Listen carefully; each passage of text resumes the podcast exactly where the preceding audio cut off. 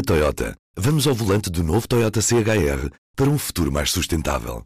Se esse também é o seu destino, escolha juntar-se a nós. O novo Toyota CHR, para além de híbrido ou híbrido plug-in, incorpora materiais feitos de redes retiradas do mar. Assim, foi pensado para quem escolhe ter um estilo de vida mais ecológico e consciente.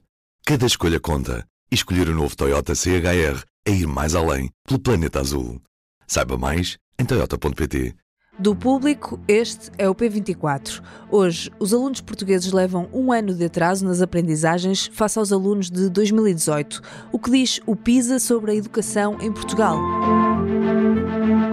Isto é o PISA da pandemia. Há uma quebra sem precedentes, uh, tanto em Portugal como no resto da OCDE o desastre parecia anunciado e confirmou-se. De 2018 para 2022, houve uma grande queda nas médias gerais a matemática e leitura entre os alunos de 15 anos nos países da OCDE. E Portugal não é exceção.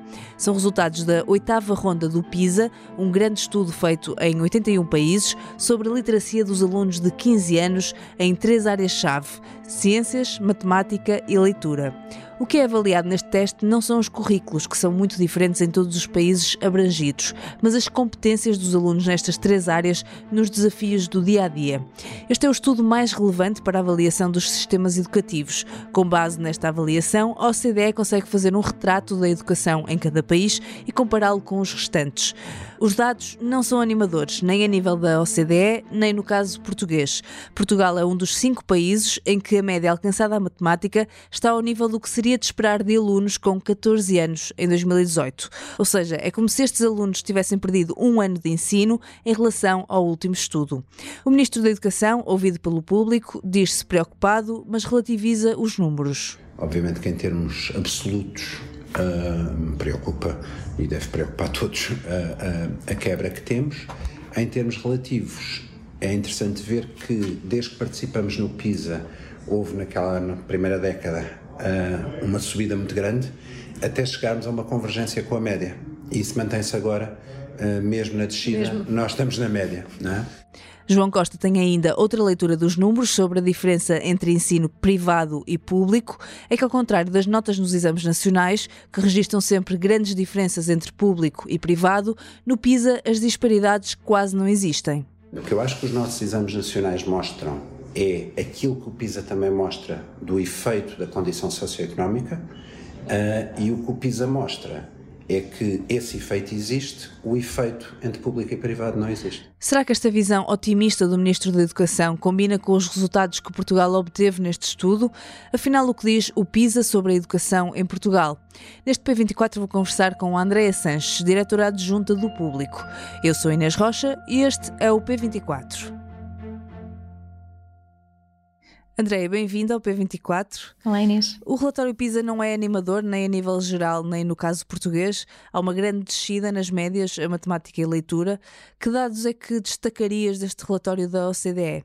Há, de facto, uma quebra generalizada e sem precedentes uh, nos, uh, nos países que foram avaliados na edição de 2022 os testes eh, que foram aplicados aos alunos e que são idênticos em todos os países, precisamente para garantir que há aqui uma comparabilidade, uh, o que os resultados destes testes nos mostram é uma queda muito acentuada e em Portugal especificamente ela também acontece, eh, nomeadamente na matemática e na leitura, e acontece em linha com a quebra que se registra na, na OCDE. E, portanto, descem todos, Portugal também desce, mantém-se, uh, porque todos descem, mantém-se ali na média, na pontuação média dos resultados da, da OCDE. Eu queria sublinhar o impacto disto, do que é que estes valores na matemática que Portugal obtém, que são 472 pontos, que face a 2018 representam uma quebra de uh, cerca de 20 pontos.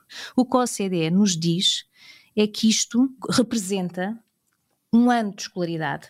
E então é como se os alunos de 15 anos, que são os que são testados nesta avaliação, que realizaram os testes em 2022, como se tivessem passado menos um ano na escola menos um ano de formação. E, portanto, isto é, é, é, bastante sério. Mas o que é que explica esta queda tão abrupta? Sabemos que a explicação mais fácil será a pandemia de Covid-19, mas é só isso ou há outras explicações? A OCDE, no relatório, diz claramente que a pandemia não explica tudo. Ou seja, como também nos contou o Ministro da Educação, na entrevista que nos deu a propósito do, do, PISA, houve de facto uma perturbação que todos conhecemos nas escolas portuguesas e, e, e, de todo o mundo, decorrente da pandemia e do ensino à distância.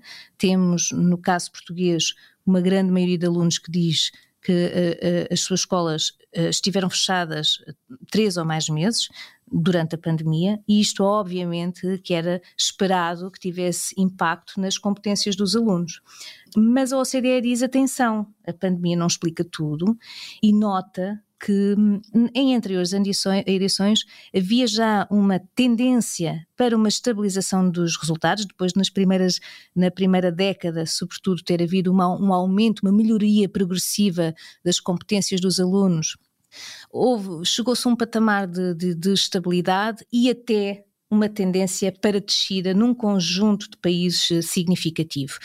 E a OCDE, na verdade, não dá muitas explicações uh, sobre qual foi verdadeiramente o peso da pandemia e, e, qual é o peso de outros fatores que não têm a ver com a pandemia. Mas nota isto, a OCDE deixa isto claro, atenção, isto vinha de trás, há uma hecatombe agora, há uma queda abrupta e sem precedentes, uh, só aqui para percebermos, as variações de médias na OCDE nas edições anteriores rondam os quatro pontos, Uh, e nós temos uh, agora quedas de 15 pontos. Portanto, estamos a falar de uma, de uma diminuição uh, muito significativa da pontuação obtida pelos alunos e logo dos, das competências que eles, que eles demonstram nos testes. Mas então, que outros fatores, além da pandemia, que podem explicar estes números? O relatório da OCDE fala de muitos fatores, fala de, do papel do professor, assinala países onde os diretores escolares uh, indicaram que há falta de professores, nomeadamente para acompanhar os alunos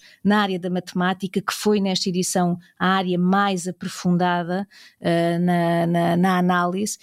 E, e, e, portanto, a OCDE deixa aqui pistas sobre fatores que são relevantes e que nós sabemos que são e que explicam muito o desempenho dos alunos, mas não faz uma análise profunda sobre o, o que fenómeno, o que é que aconteceu, o que é que estará a acontecer uh, para, que, um, para que estas descidas já viessem de trás. E o que nos dizia o Ministro da Educação, João Costa, é que uh, ele que participa em muitos fóruns internacionais, o que ele diz é que de facto não houve até agora uh, um debate uh, profundo sobre o que é que se estava a passar quando a partir de certa altura os resultados começaram a piorar ainda que ligeiramente. O que o Ministro defende é que deve haver esse debate e isto parece-me uma, uma nota importante eu acho que ninguém vai poder ficar indiferente uh, a estes resultados, nem em Portugal, nem nos outros países uh, e, que, e que este debate que provavelmente não se fez até agora, que se, que se adiou até agora, ele vai ter mesmo que ser feito. Este, esta queda que hoje foi revelada torna o debate inevitável. Mas em relação à falta de professores, esse é um problema de que já ouvimos falar há muito tempo, e neste relatório Portugal é apontado como um dos países onde o problema da falta de professores mais se faz sentir. E apesar de o Ministro da Educação não ter uma resposta completa para explicar o fenómeno, esta pode ser também uma explicação para este regredir nas médias?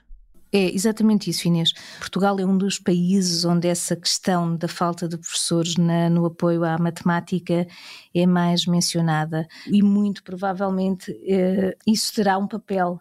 Recorde-se que estes testes foram aplicados no ano passado, que foi um ano muito marcado pela falta de professores, eh, nos sobretudo sentida nos primeiros meses do, do ano, do ano letivo com milhares de alunos a chegarem a janeiro, fevereiro, março, estamos a falar dos meses em que estes testes foram aplicados nas, nas escolas, com milhares de alunos a chegarem a essa, a essa altura já avançada do ano, ainda sem professor em algumas disciplinas, e isso é um facto.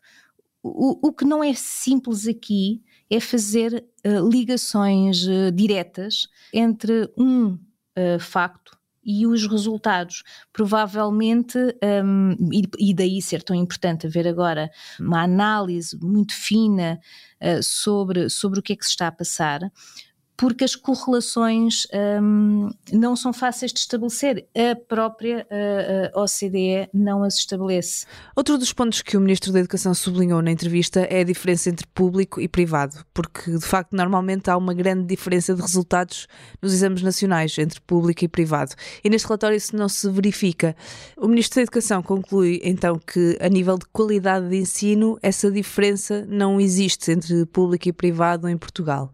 Faz sentido esta visão? Parece que podemos tirar estas conclusões destes dados? Eu acho, sobretudo, mais do que a discussão entre público e privado, há um, um aspecto que também não nos deve deixar descansados, que é o peso que o estatuto socioeconómico dos alunos ainda tem em Portugal na hora de olharmos para os seus percursos e para as, e para as suas notas, para os resultados que têm e em Portugal volta a ser apontado pela OCDE como um país onde este peso é muito significativo.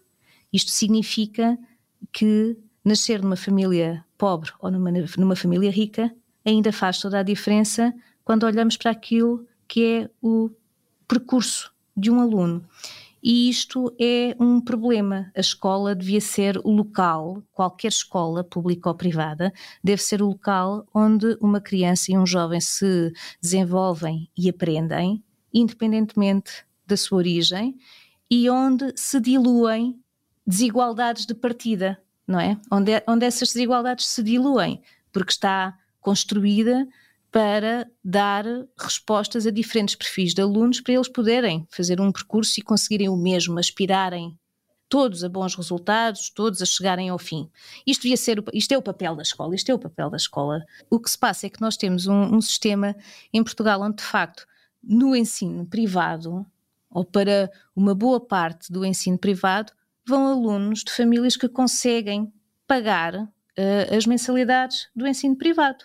Provavelmente isto significa que a questão uh, não está tanto nas escolas, mas o, o, o, na qualidade das escolas, mas muito mais importante disto é o, é o CDE dizer-nos que independentemente das escolas onde estão os alunos, o contexto deles é que pesa, pesa muito. Acho um debate mais interessante ser sobre como é que reduzimos as desigualdades, como é que e como é que fazemos que alunos eh, de contextos familiares mais desfavorecidos eh, conseguem bons resultados, como outros países uh, já conseguiram que essa diferença de contexto não se note tanto no percurso escolar.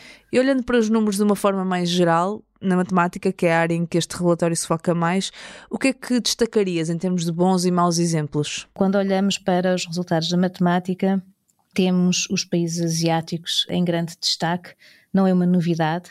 Há muitos anos que é assim. Este ano, no primeiro lugar, a pontuação mais alta foi obtida pelos alunos de Singapura, Macau, Hong Kong, Japão e também Coreia. E queria dar aqui mais uma nota, por curiosidade, a Finlândia foi durante muitos anos um país considerado uma referência para, para vários sistemas educativos europeus. Basta dizer que chegou a estar em segundo lugar, portanto era o segundo país da OCDE e, e restantes países eh, convidados nos resultados da matemática e aqui em uh, menos de duas décadas uh, está em 20 lugar com 484 pontos. A Finlândia é de facto um caso que inclusivamente chegou a fazer mudanças uh, nos, seus, nos seus currículos quando, quando começou a descer, mas, mas continua, continua a descer, sobretudo quando comparada com, com, com outros países. Andréia, muito obrigada. Andréa Sanches, diretora adjunta do Público. Esta terça-feira saiba tudo sobre o relatório da Comissão Técnica Independente sobre o novo aeroporto de Lisboa, que conclui que Portela mais Alcochete é a solução com mais vantagem para o novo aeroporto. O documento foi apresentado na segunda-feira e vai ficar em consulta pública durante 30 dias. Pode conhecer todos os pormenores no Público desta terça-feira. Este episódio foi conduzido e editado por mim, Inês Rocha. A música do genérico é da Ana Marcos Maia. Tenham um bom dia e até amanhã.